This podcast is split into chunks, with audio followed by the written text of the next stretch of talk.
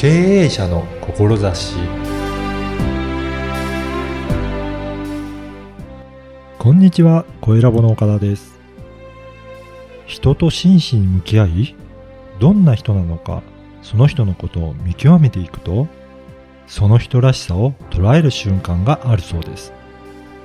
今回は人の本質を捉えるフォトグラファー、カラさんにお話を伺いました。まずはインタビューをお聞きください。本日はフォトグラファーのカラトールさんにお話を伺いたいと思います。カラさんよろしくお願いします。よろしくお願いします。あの、フォトグラファーということで、はい今お写真とかもいくつか見させていただいたんですけど、はい。あの、結構皆さん自然な感じの雰囲気で写真撮られてるなと思ったんですけど、はいやっぱりそのあたりは意識されてるんですかね？そうですね。やっぱりその人らしさを出すっていうのが一番、あの、うん僕の特徴だと思っているので、うんそこはまあすごい心がけてやるようにしてます。あの、やっぱりその方が自然に撮れるようにするために、ええ。なんか心がけて取り組んでるようなことってありますかね？そうですね。やっぱり一番はその、何も言わない、言わないって言ったら変ですけど、その、うん。なんですか、指示しないポーズとか特に指示しないんでですか、そうです、そうです。指示しちゃうと、その人じゃなくなっちゃうので、はい。その、僕の指示に従ってやってますになっちゃうので。やっぱりその、ポーズも含めてその人らしさなので、うん。そこはやっぱりその、任せて、うん。その人のしたいようにするっていうのうを基本としてるんですけど、ただまあ中にはね、そのポーズ取れませんとかね、はい。いう人もいるので、そういう人に対してはまあ、最初に、じゃあそこだったらす座ってみましょうかとか、ああ、じゃあこっち、こっちがどっちの顔好きですかとか言いながら、その、はい立つ位置とか、その顔の向きとかは決めたりすることありますけど。まあそこから先はね、まあ基本的には言わないで、その人に任せるっていうスタイルですね。そうなんですね。はい今やられてる写真っていうのは、はい人物が多いんですか？そうですね、人物が多いです。はいでいろんな方の人物のプロフィール写真だったりとか、そうですね。あの、はいお写真を撮られてることが多いんですかね。はいあの、もともとその写真を撮り始めようと思ったのはどういったきっかけがあるんですかね？そうですね。まあ、元は、といえば、その、実家が写真館なので、はい。そういう意味では生まれた時から写真の中で育ってる形ではあるんですけど、そうなんですね。で、まあ、大学もね、あの、千葉大学のはい画像工学科っていうところで、はい。まあ、写真を勉強する科だったし、うん。で、まあ、そこ、その後もあの、なんですか、あの、写真のフォトアートスタジオっていう、はい。いわゆる広告写真を撮るうん。ところで撮影してましたんで、まあ、キャリアとしてはその広告写真がベースになってるんですね。じゃあ広告写真というといろんな広告あるので、はい。物を撮ったりとか、はい人を撮ったりとか、いろんなことをやられてるんですかね。そうですね。あはい。ーあの、あまりその、いろんなものをやってるっていう写真家の方って、そんないらっしゃらないんですかね。そうですね、あのーやっぱり、まあ、写真家になったら当然、はい人ばっかりですし、はい。でも、物撮ってる人はもう物ばっかりとか、はい。そういう人は多いと思います。自然の人はもう自然ばっかりとかそうですね、自然ばっかりとかかね、はい風景の人は風景ばっかりとか、うん動物の人は動物ばっかりとかって形だと思うんですけど。はいなんかそういうふうに専門性が分かれちゃってるんですかね。あそうですね、はい。私、あまり写真詳しくないので、え同じ写真だったら、えプロの写真家だったら、いろいろ撮れるのかなとも思っちゃったりするんですけど、そんまあ、なそういううん器用な人もいるかもしれませんけど、大体はもう、私はこれってもうあ、例えばね、宝石やったら宝石とあか、車だったら車とかっていう形で、専門化してることの方が多いですね。あそうなんですね。ね。でもそんな中、カラさんは、いそういう広告はい。の写真を専門にやられてたので、はい。いろんなことが、あの、技術としてもできるっていうことなんですか？そうですね。おあの、なので今も、今はもう人メインで撮ってますけど、はい。そういう広告のその、いかに見せるかっていうところをベースにしてるので、うん。その人によって見せ方を変えるみたいなことができるので、うんそれがその、その人らしさを出すっていうことにすごい役立ってるのかなとは思います。そうなんですね。はいで、この番組は、あの、経営者の志という番組なんですけど、はいあの、やっぱりそういった写真を撮っていく上で、はい。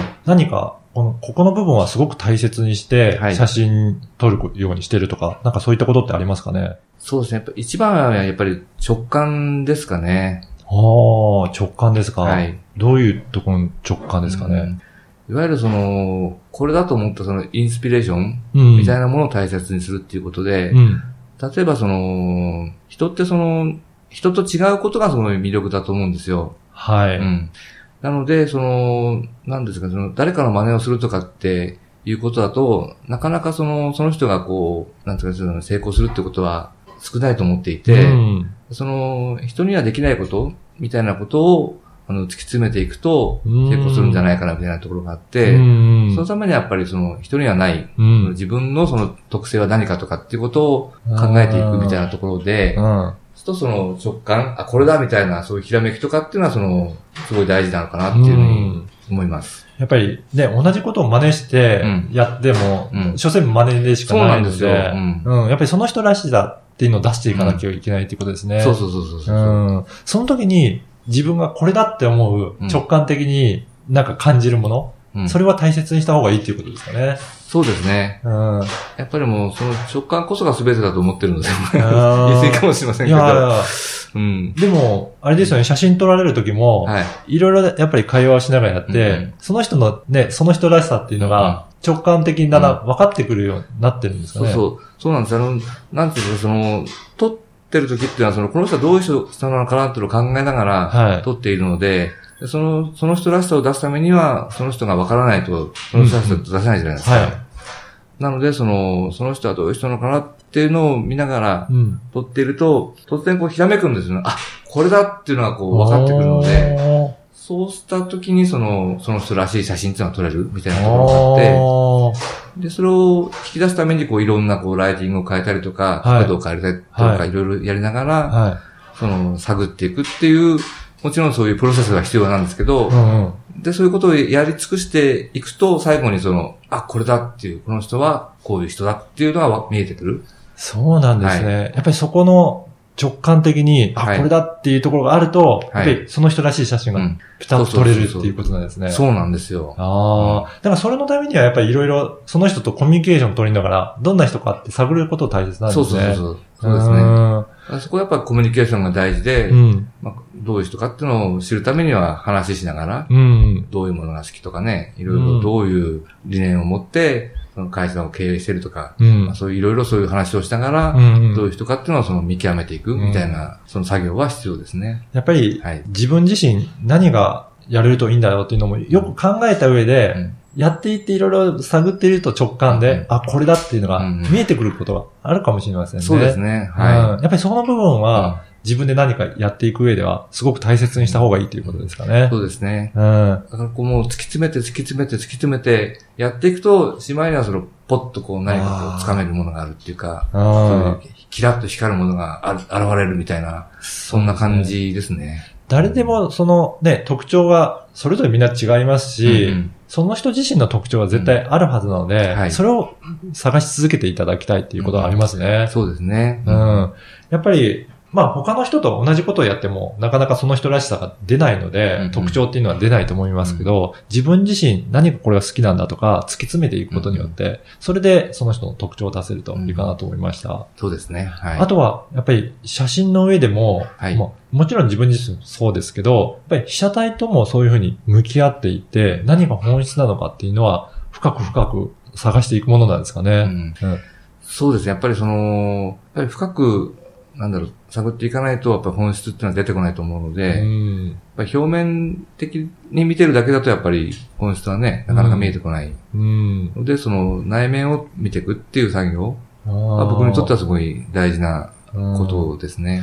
そういうふうにいろいろ内面を探っていくと、はいその方自身もだんだん変わってきたりするんですかね。その被写体の撮られる方っていうのも。そうですね。あの、まあ、人によりますけど、うん。やっぱりそのスイッチが入る瞬間があって、はそれでもうガラッと顔変わるみたいなことはありますよね。あ。まあ、特に女性なんかだと、うん。その、自分がその綺麗だってことに気づいた瞬間、そのは自分をもっと見てみてみたいな、そういうオーラを放つみたいなところがあって、その自分のこう、なんかこう、撮りながらこう、写真をお見せしながら進めるんですけど、はい。そうすると、あ、これが私なのって、私ってこんなに綺麗なのっていう方結構いらっしゃるんですよ。そうなんですね。はいうん。それでこう気づくと、そこでこうスイッチが入るあっていうことがあって、そうするともうもっと見てもっと見て、あもっと私を綺麗に撮ってっていう、そういうモードに入ってくるんですね。そうなんですね。はい。やっぱり普段そうすると、あまり客観的に自分を見れてないところが、うんそういう写真を撮ってもらうことによって、自分自身をよく見れるようになるっていうところもあるんですかね。そうですね。やっぱりその、自分の魅力ってなかなか自分ではわからないと思うんですよ。はい。なので、その魅力、その方の魅力を写真を通してお伝えするっていうのが僕の仕事だと思っているので、ああ、はい本当にいろんな写真を撮られてるなっていうのが分かったんですけど、はいもし、カラさんに、あの、写真を撮ってもらいたいとか、はいなんかそういうお問い合わせする場合は、はいどういった形で、あの、お問い合わせするとよろしいでしょうかね？えっ、と、そうですね、あの、まあ、Facebook もあるので、はいまあ一番 Facebook 見ていただいて、はいそこからメッセージをいただけるのが一番いいんですけれども、わかりました。それでは、あの、Facebook の、あの、URL も、あの、この、ポッドキャストの説明文に記載しておきますので、もし興味ある方がいらっしゃれば、カラさんの方にお問い合わせしていただければと思います。はい。本日はどうもありがとうございました。ありがとうございました。いかがだったでしょうか？ビジネスにおいてその人らしさが大切とおっしゃっていました。人にはできない自分にしかできないことを突き詰めることにより特徴が出てきます。そのためには直感を大切にして見極めるということでした。写真を撮っている時もどのような人なのかを考えながら撮影するとその人らしさがだんだんと見えてくるそうです。突き詰めて内面を探っていくと光るものが見えてきます。自分の魅力はなかなか自分では分かりにくいものですので例えば写真を通じて見せてもらうなど第三者の客観的な目も必要なのかもしれませんね。ぜひフォトグラファーからトールさんの Facebook ページもチェックしてみてください。あなたの思いを声で届けてみてはいかがでしょうか？ではまた次回。